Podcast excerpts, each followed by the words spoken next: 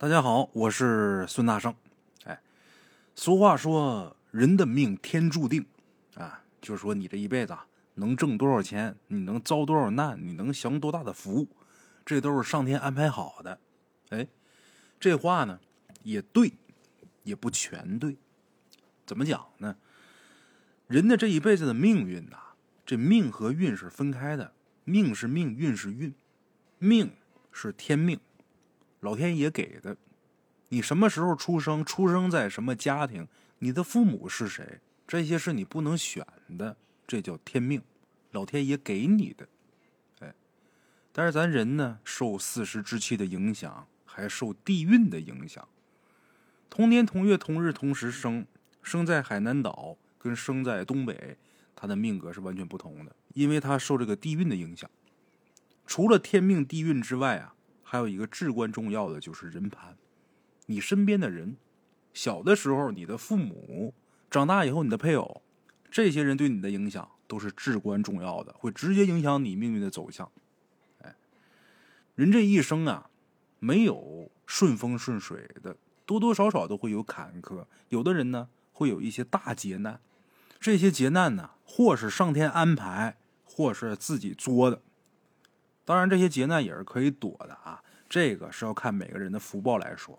哎，福报大的人呢，有的灾祸自消，或者是冥冥之中会有很多无形的众生暗中保护你，能帮你化险为夷；又或者在这个劫难来之前会有贵人相助。如果说要受难，这个人他听人劝，善听人言，很有可能会顺利的躲过这场劫难。相反的话，如果说一意孤行，不听人劝，那肯定会遭殃，这个就叫良言难劝该死的鬼。哎，人怎么说他不信，最后那没办法了。哎，你比方说像接下来大圣要说这件事儿，哎，有这么一位呢善于摸骨相面的这么一位先生，他呢有一个结拜兄弟，这俩人关系特别好。然后这先生啊就发现他这个朋友命里边有大劫，怎么发现的呢？就他看出来的朋友有这个衰相，什么叫衰相啊？给大伙介绍一下，就说这个人呐，在碰到大灾大难之前，这个面相会显现出来，就是所谓的衰相。那么这个衰相啊，咱要是具体一点来说的话，都有什么表现呢？首先一点啊，这人俩眼无神；再一个呢，看脸色，暗淡无光，这脸蜡黄蜡黄的，一点光泽没有，头发也干。就跟冬天那茅草一样，要多干有多干，一点油光没有。这就是衰相。反之啊，这人要是红光满面，头发油光锃亮的，他那运势啊，即便不会太好，也不会太差。头发焦黄想干，脸色蜡黄蜡黄的，满脸黑气，一点生气没有，俩眼无神。这人一看啊，就好像魂丢了似的。我告诉你，这人就快了，快怎么了呢？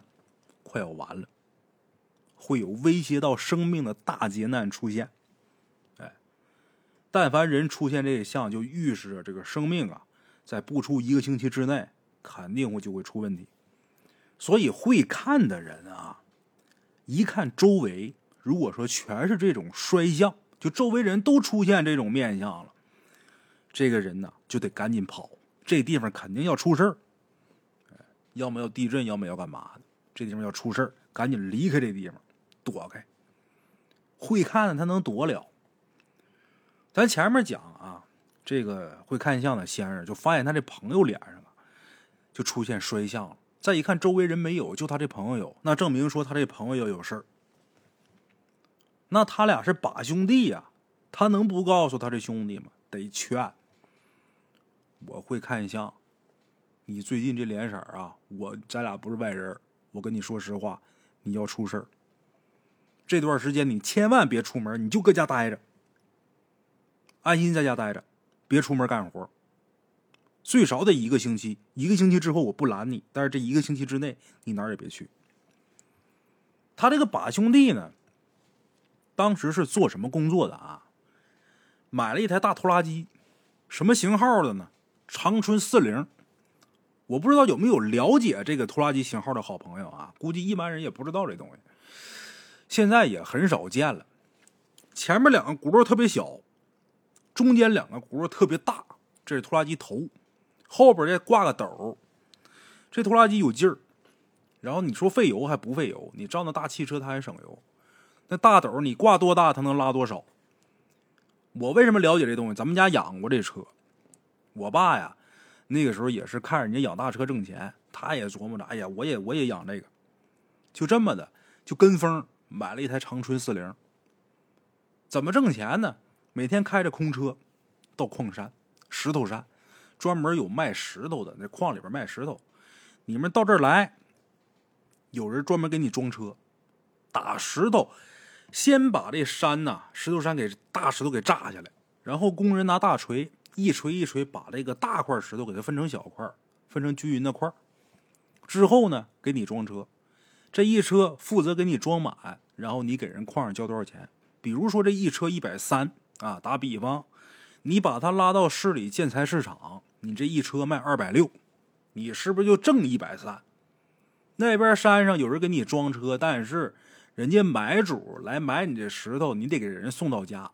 一般干嘛用这种石头呢？盖房得用，你打地基得用这石头砌。一般盖房都是啊，先把这个地面给挑上沟。现在都是用抓钩机，过去拿人挖，先挑上沟，之后在这个沟里边，你得放上沙子、沙漏子，然后焊沙槽子，就往这个沙子上浇水，把这沙子给它焊实了。焊实之后，在这个沙底儿上。你再砌石头，这是这房子这地基。砌完石头之后啊，砌多高，在上面再打圈梁，这是盖房子的一个流程。这石头盖房子用的多，就这大石头。我爸那会儿就是天天开着空车上矿上去买石头，买完之后拉到建材市场，然后各个乡镇呐、各个村里边有盖房子，他就来这地方买。到这儿来了，看这车石头还行，这一车多少钱，谈好价，然后给人家送家去。送到家去之后，得自己往下卸，那么一大车石头给人卸完之后，也就挣个一百多块钱。你这一天，你要说拉两趟，你挣两百；拉三趟，你挣三百，那真是辛苦钱。后来实在是累扛不了了，怎么办呢？给那车安个翻斗吧，就安那个液压机。改那个翻斗呢，又花了五六千。反正这一年去了这车的维护保养、折损，再加上自己卖力气，也就挣个辛苦钱。我爸呢，稀里糊涂的还总让人偷啊！这拖拉机上面有一个驾驶楼啊，有个楼能遮风避雨。平时自己衣服啥的往里边一扔，把这个一车石头拉到市场，他不能马上就卖呀。这些卖石头人呢，坐一起吹牛啊，在那胡侃。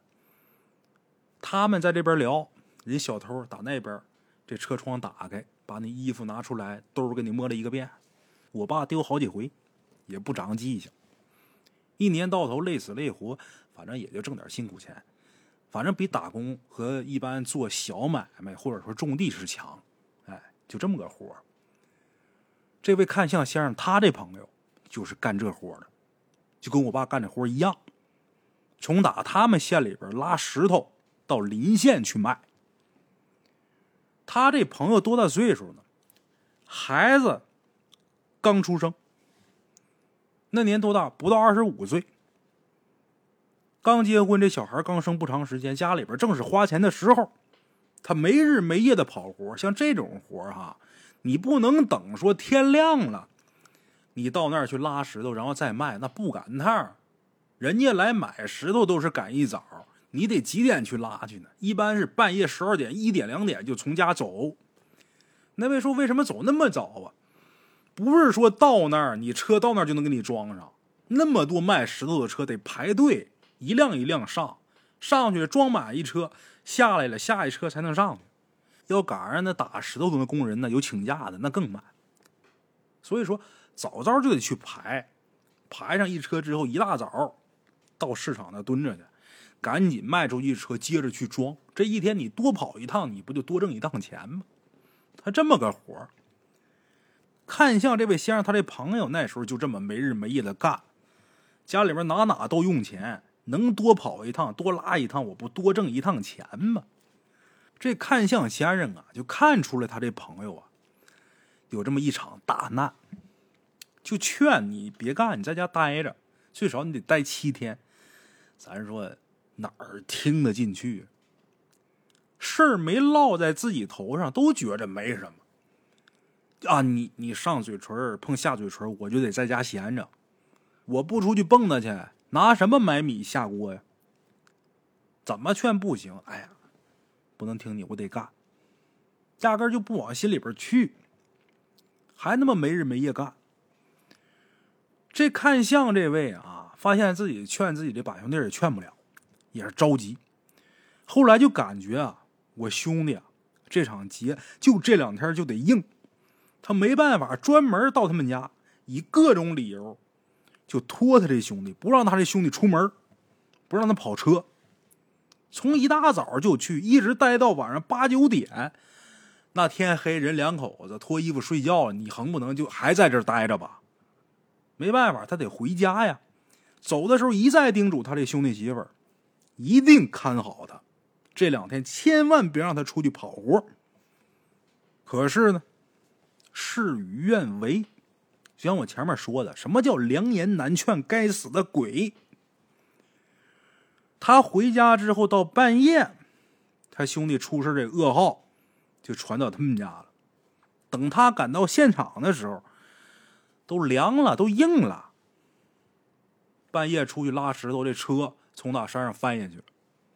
矿山那个路可不是说大伙看这个省道、县道、国道溜光的，那就是抓钩机随便铺了出来一条道。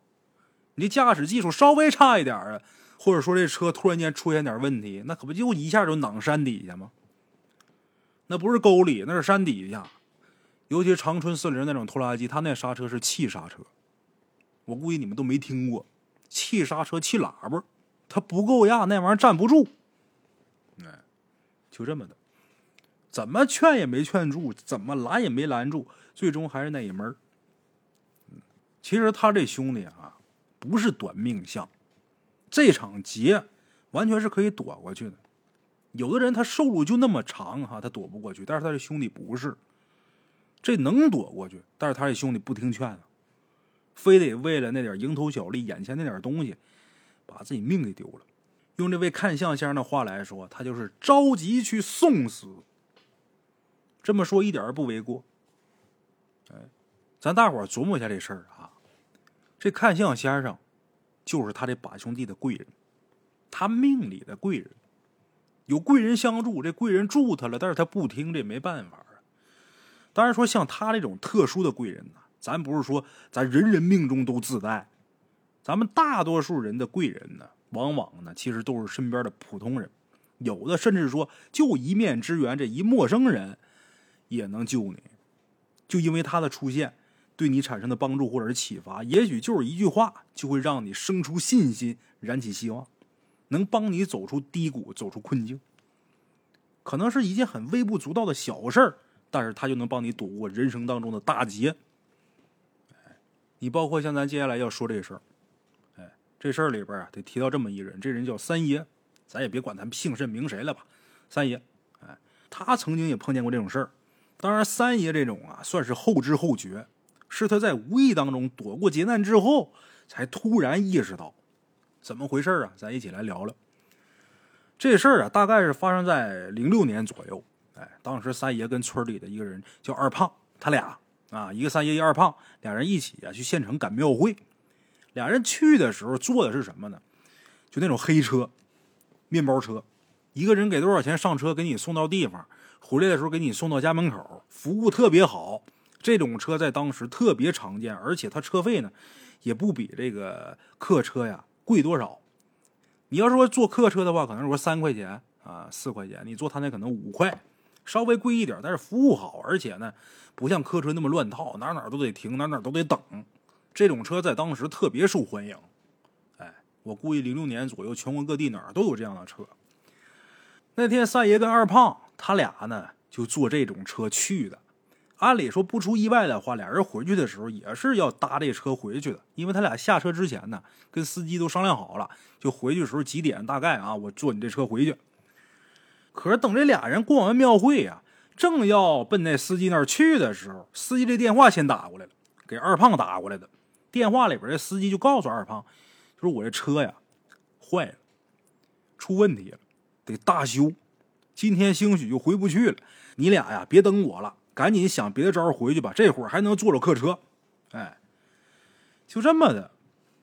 等电话挂了之后，二胖跟三爷这俩人呢，在路边蹲着商量咋回去。正在这商量的时候，正好有最后一趟末班客车打他俩面前经过，俩人来不及多想，赶紧上车。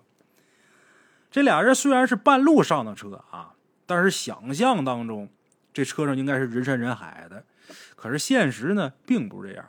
这趟车上的人呢不多，俩人往后排走了走，还找着俩座儿。俩人要坐还没坐呢，这车就开始发动往前开了，差点给俩人耸一跟头。两，人坐好之后，这车开始慢慢驶离县城。哎，那天呢，也不知道是车上人少，不像往日那么拥挤啊，那么喧嚣的原因，还是说三爷自身心情的原因。总之，他上车之后啊，这情绪啊就没有理由的开始低落，开始烦躁。为了消除这种情绪。三爷就试着跟二胖俩人开玩笑，但是二胖的情绪好像也不高，简单应了三爷几句话，然后呢，脑袋一歪，这人呢睡觉了。三爷一看这货睡着了，这怎么弄呢？他心里边还是烦，怎么整呢？他睡着了，得了，我跟附近这些乘客啊，跟他们说说话。他就开始跟别人搭话，但是三爷发现啊，这趟车上的人。好像都不怎么爱说话，三爷一连扯了好几个话头，啊，哎呀，今天庙会上如何如何如何，哎呀，今儿这天怎么怎么样，扯了好几个话头，没人搭他那茬，没人搭理他，哎呀，这个尴尬呀！尴尬之余，三爷又总觉得今天有什么地方不对劲儿，但具体哪儿不对劲儿，说不上来。无奈之下，这心还特别烦嘛。得了，把眼睛闭上，先眯一会儿再说吧。这一眯还真就睡着了。车一晃悠，好睡觉。也不知道睡了多长时间，迷迷糊糊的三爷呀，突然间让一个女的的叫声给吵醒。这女的的叫声特别焦急。哎，三爷是个热心肠啊，心想肯定是出事了。他这人呢，就是不管谁有什么事他只要碰见了，能帮就帮。三爷让那女的给吵醒了，赶紧起身就奔这女的那边就走过去了。等走到这女的身边，三爷明白了这女的为什么喊，为什么叫。跟这女的一起坐车的呀，还有一个七八岁的孩子。今天俩人去县城也不干嘛，兴许这孩子玩太累了，上车之后就睡着了。这孩子，孩子可能是玩累，上车就睡呀。这女的一开始也没多想，可就刚才，这孩子这呼吸呀，突然间变得特别急促。紧接着，这脸色啊就开始越来越青，感觉好像突发什么不好的疾病。就这么一来，把这女的给吓个半死。情急之下，这女的就大声求这司机，让他赶紧把这车掉个头。为什么？因为刚才啊刚路过一个乡镇卫生所，他想让这司机掉头，赶紧拉孩子去治病。可那天也是点儿不好，就赶上这个司机这个梗呐，拿钢针都扎不动那个梗法，一根筋。啊，那车上这么些人呢，你说让掉头就掉头，哪有这么跑客车的？他说他们有他们的规矩，就是从打发车开始啊，这车不到这个最后一站不能掉头。这女的着急呀，一看孩子这这这突然间添什么不好的病呢，那能不激动吗？跟这司机就吵吵起来但是这司机还是油盐不进，这车速呢也不减，就跟这女的说：“你要下车行，但是掉头那不可能，没那义务。”三爷一看这孩子，刚才那脸是青的，这会儿都开始变紫了。俩人还这么争，争不出结果啊！就跟这女的说：“你别跟他废话了，来，给我停车来，我现在下车，下车行不行？下车那行啊。”就这么样，三爷背上这小小子，让这司机停车，把二胖也叫上。二胖早就让这伙人吵醒了，让二胖拿上东西，赶紧跟自己一起下车。毕竟是人命关天呐。三爷下车之后没敢耽搁。背着这小子一路小跑，就奔那错过那卫生所。背孩子跑了一段路之后啊，跑不动了，太远了，体力有限。就这会儿，就听见身后啊有拖拉机声音。三爷赶紧让二胖还有这孩子他妈哈说：“你俩赶紧把这车拦下，看能不能拦下，让他送咱一段。拖拉机再慢也比咱快呀。”这拖拉机司机呀，跟三爷一样，也是个热心肠，把他拦下之后，没等仨人解释完呢，就说赶紧上车再说。这仨人上车之后，把事一说，这司机二话不说，加速往卫生所跑。庆幸的是什么啊？这孩子这脸色啊，就从打上这拖拉机之后，慢慢就开始恢复正常了。等进了卫生所，医生一检查，发现没什么大碍，最后给确诊是什么呢？低血糖。低血糖导致的短暂性昏迷，给打点滴。这点滴打上之后啊，这孩子慢慢就开始清醒过来。等这几瓶水挂完，小家伙又生龙活虎的。但是可有一点，这会儿天可黑透了，大黑了。几点？夜里边十点多钟。仨人再想搭车回家，这会儿不可能了，没车了。二胖脑子灵，赶紧把手机掏出来，就给之前那个黑车那面包车司机打电话。要么怎么说无巧不成书呢？这面包车司机这时候正好车刚修好，正要从打县城往回赶，那正好先到哪哪哪卫生所来接我们吧。哎，跟这个面包车司机说完之后，仨大人领个孩子就到外边去等去了。可能是晚上时候车少吧，这面包车司机开的也快，也就是十多分钟，这车就到了。等这仨大人领个孩子上车之后啊。就奔家去了，可能是这孩子没事儿，这些大人都高兴。这一路上啊，大伙儿的情绪都特别高涨，话头是一茬接一茬，聊个没完，这气氛很是活跃。再看这孩子呢，自打清醒之后啊，就跟打鸡血一样，在车上啊左扭扭右看看，没个消停时候。哎，就这么这车呀，不知不觉就走到了这女的和这小孩他们家附近的村儿。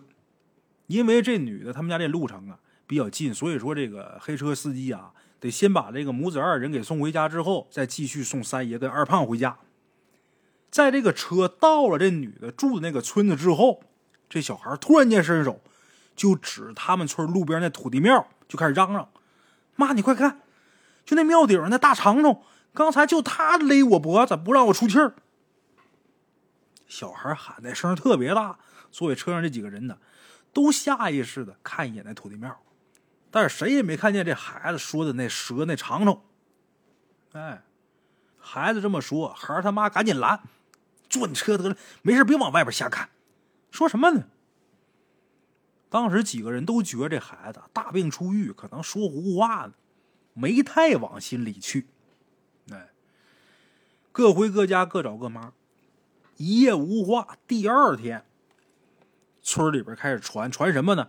昨天有个客车出事了，几点几点在什么地方？三爷一听，这头发就站起来了，在打听出事那车就是他们昨天晚上坐的那趟车。三爷这时候才意识到，昨天我应该有一劫，但是无形当中被个孩子给化解了。这会儿他也明白那孩子为什么坐车指那土地庙，说那土地庙顶上有大长虫。说那长虫缠他上不来气儿，原来是人那孩子福大命大，冥冥之中有这些看不见摸不着的东西护着。大灾大难来的时候，有人家保护呢，帮这孩子渡这劫。三爷跟二胖当时是因为下意识的热心肠，看似是他们帮了这母子二人，实则他们这举动啊是救了自己一命啊。好了，我是孙大圣，咱们今天这期故事就到我这儿，下期见。